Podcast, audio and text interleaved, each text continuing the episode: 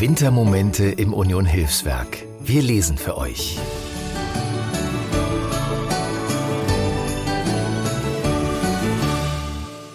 Ich heiße Yvonne Weißner und bin seit August 2022 als Mitarbeiterin für Engagementmarketing im freiwilligen Management des Union Hilfswerks angestellt. Ich lese heute Der allererste Weihnachtsbaum von Hermann Löhns.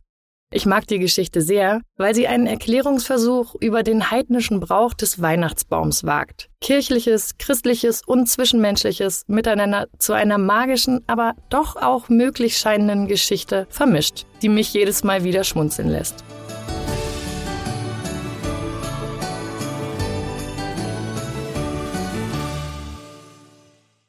Der allererste Weihnachtsbaum von Hermann Löhns.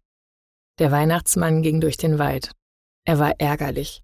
Sein weißer Spitz, der sonst immer lustig bellend vor ihm herlief, merkte das und schlich hinter seinem Herrn mit eingezogener Rute her. Er hatte nämlich nicht mehr die rechte Freude an seiner Tätigkeit. Es war alle Jahre dasselbe. Es war kein Schwung in der Sache.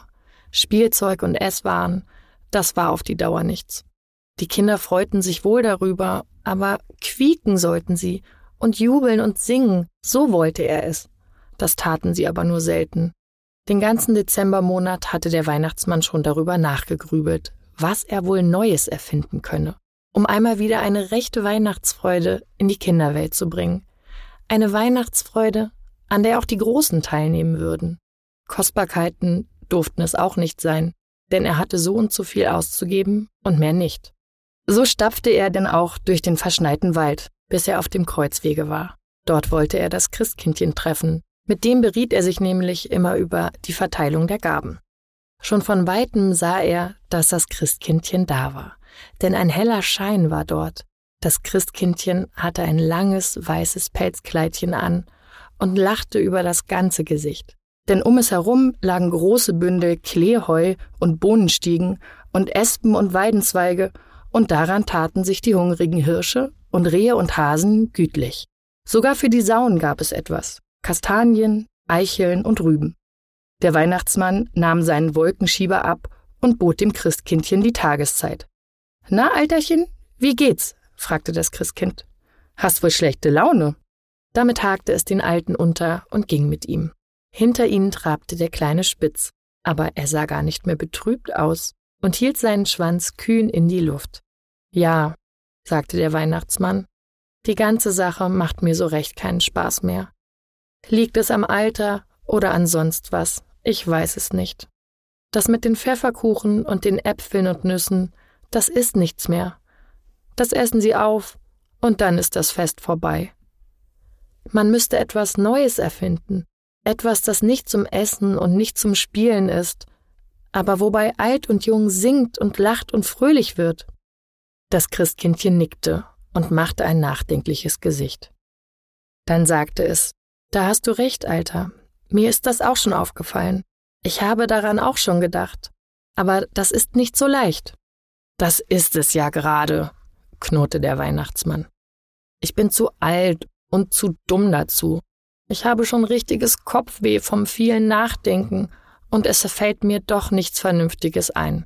Wenn es so weitergeht, schläft allmählich die ganze Sache ein und es wird ein Fest wie alle anderen von dem die Menschen dann weiter nichts haben als Faulenzen, Essen und Trinken. Nachdenklich gingen beide durch den weißen Winterwald, der Weihnachtsmann mit brummigem, das Christkindchen mit nachdenklichem Gesicht. Es war so still im Wald. Kein Zweig rührte sich. Nur wenn die Eule sich auf einen Ast setzte, fiel ein Stück Schneebehang mit halblautem Ton herab. So kamen die beiden, den Spitz hinter sich, aus dem hohen Holz auf einen alten Kahlschlag, auf dem große und kleine Tannen standen. Das sah wunderschön aus. Der Mond schien hell und klar, alle Sterne leuchteten, der Schnee sah aus wie Silber, und die Tannen standen darin, schwarz und weiß, dass es eine Pracht war. Eine fünf Fuß hohe Tanne, die allein im Vordergrund stand, sah besonders reizend aus. Sie war regelmäßig gewachsen, hatte auf jedem Zweig einen Schneestreifen, an den Zweigspitzen kleine Eiszapfen und glitzerte und flimmerte nur so im Mondenschein. Das Christkindchen ließ den Arm des Weihnachtsmanns los, stieß den Alten an, zeigte auf die Tanne und sagte, Ist das nicht wunderhübsch? Ja, sagte der Alte, aber was hilft mir das? Gib ein paar Äpfel her, sagte das Christkindchen. Ich habe einen Gedanken. Der Weihnachtsmann machte ein dummes Gesicht, denn er konnte es sich nicht recht vorstellen, dass das Christkind bei der Kälte Appetit auf die eiskalten Äpfel hatte. Er hatte zwar noch einen guten alten Schnaps, aber den mochte er dem Christkindchen nicht anbieten. Er machte sein Tragband ab, stellte seine riesige Kiepe in den Schnee, kramte darin herum und langte ein paar recht schöne Äpfel heraus. Dann fasste er in die Tasche, holte sein Messer heraus, wetzte es an einem Buchenstamm und reichte es dem Christkindchen. Sieh, wie schlau du bist, sagte das Christkindchen. Nun schneid mal etwas Bindfaden in zwei fingerlange Stücke und mach mir kleine Pflöckchen. Dem Alten kam das alles etwas ulkig vor. Aber er sagte nichts und tat, was das Christkind ihm sagte.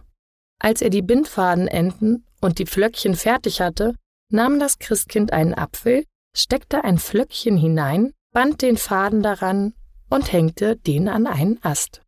So, sagte es dann, nun müssen auch an die anderen welche, und dabei kannst du helfen. Aber vorsichtig, dass kein Schnee abfällt. Der Alte half, obgleich er nicht wusste, warum. Aber es machte ihm schließlich Spaß.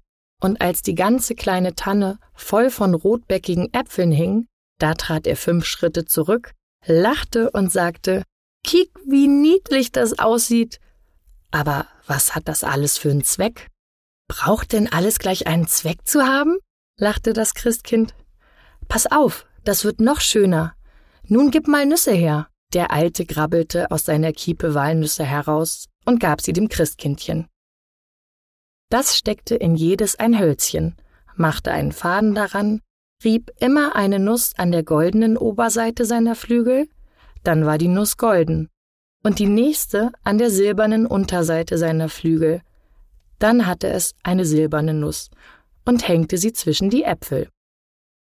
Was sagst du nun, Alterchen? fragte es dann. Ist das nicht allerliebst? Ja, sagte der, aber ich weiß immer noch nicht. Komm schon, lachte das Christkindchen. Hast du Lichter? Lichter nicht, meinte der Weihnachtsmann, aber n Wachsstock. Das ist fein, sagte das Christkind, nahm den Wachsstock, zerschnitt ihn und drehte erst ein Stück um den Mitteltrieb des Bäumchens und die anderen Stücke um die Zweigenden, bog sie hübsch gerade und sagte dann Feuerzeug hast du doch. Gewiss, sagte der Alte, holte Steine, Stahl und Schwammdose heraus, pinkte Feuer aus dem Stein, ließ den Zunder in der Schwammdose zum Glimmen kommen und steckte daran ein paar Schwefelspäne an die gab er dem Christkindchen. Das nahm einen hellbraunen Schwefelspan und steckte damit erst das oberste Licht an, dann das nächste davon rechts, dann das gegenüberliegende, und rund um das Bäumchen gehend brachte es so ein Licht nach dem anderen zum Brennen. Da stand nun das Bäumchen im Schnee. Aus seinem halb verschneiten, dunklen Gezweig sahen die roten Backen der Äpfel. Gold und Silbernüsse blitzten und funkelten und die gelben Wachskerzen brannten feierlich. Das Christkindchen lachte über das ganze rosige Gesicht und patschte in die Hände. Der alte Weihnachtsmann sah gar nicht mehr so brummig aus, und der kleine Spitz sprang hin und her und bellte.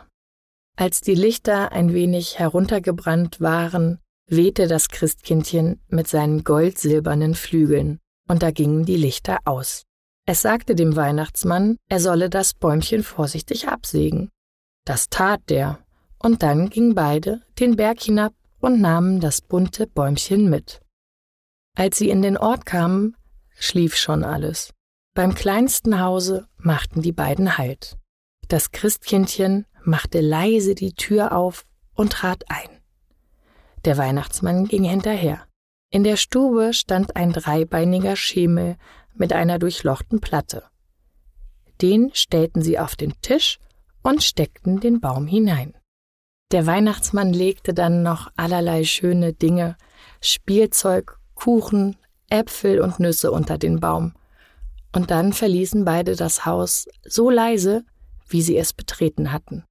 Als der Mann, dem das Häuschen gehörte, am anderen Morgen erwachte und den bunten Baum sah, da staunte er und wusste nicht, was er dazu sagen sollte. Als er aber an dem Typpfosten, den des Christkinds Flügel gestreift hatte, Gold- und Silberflimmer hängen sah, da wusste er Bescheid. Er steckte die Lichter an dem Bäumchen an und weckte Frau und Kinder. Das war eine Freude in dem kleinen Haus wie an keinem Weihnachtstag. Keines von den Kindern sah nach dem Spielzeug, nach dem Kuchen und den Äpfeln. Sie sahen nur alle nach dem Lichterbaum. Sie fassten sich an den Händen, tanzten um den Baum und sangen alle Weihnachtslieder, die sie wussten. Und selbst das Kleinste, das noch auf dem Arm getragen wurde, krähte, was es krähen konnte. Als es helllichter Tag geworden war, da kamen die Freunde und Verwandten des Bergmanns, sahen sich das Bäumchen an, freuten sich darüber und gingen gleich in den Wald, um sich für ihre Kinder auch ein Weihnachtsbäumchen zu holen. Die anderen Leute, die das sahen, machten es nach. Jeder holte sich einen Tannenbaum und putzte ihn an. Der eine so, der andere so. Aber Lichter, Äpfel und Nüsse hängten sie alle daran. Als es dann Abend wurde, brannte im ganzen Dorf Haus bei Haus ein Weihnachtsbaum. Überall hörte man Weihnachtslieder und das Jubeln und Lachen der Kinder. Von da aus ist der Weihnachtsbaum über ganz Deutschland gewandert und von da über die ganze Erde. Weil aber der erste Weihnachtsbaum am Morgen brannte, so wird in manchen Gegenden den Kindern morgens beschert.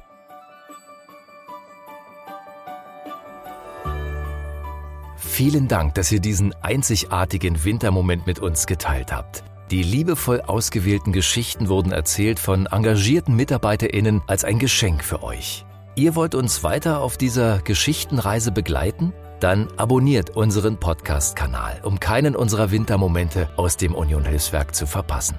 Wenn auch ihr in dieser kalten Jahreszeit Menschen ohne Obdach ein Geschenk machen wollt, dann ist eine Geldspende eine effektive Möglichkeit zu helfen. Besucht unsere Website unter www.unionhilfswerk.de und klickt auf den Spendenlink, um einen Beitrag zu leisten. Danke für eure Unterstützung und bis zum nächsten Wintermoment im Union Hilfswerk.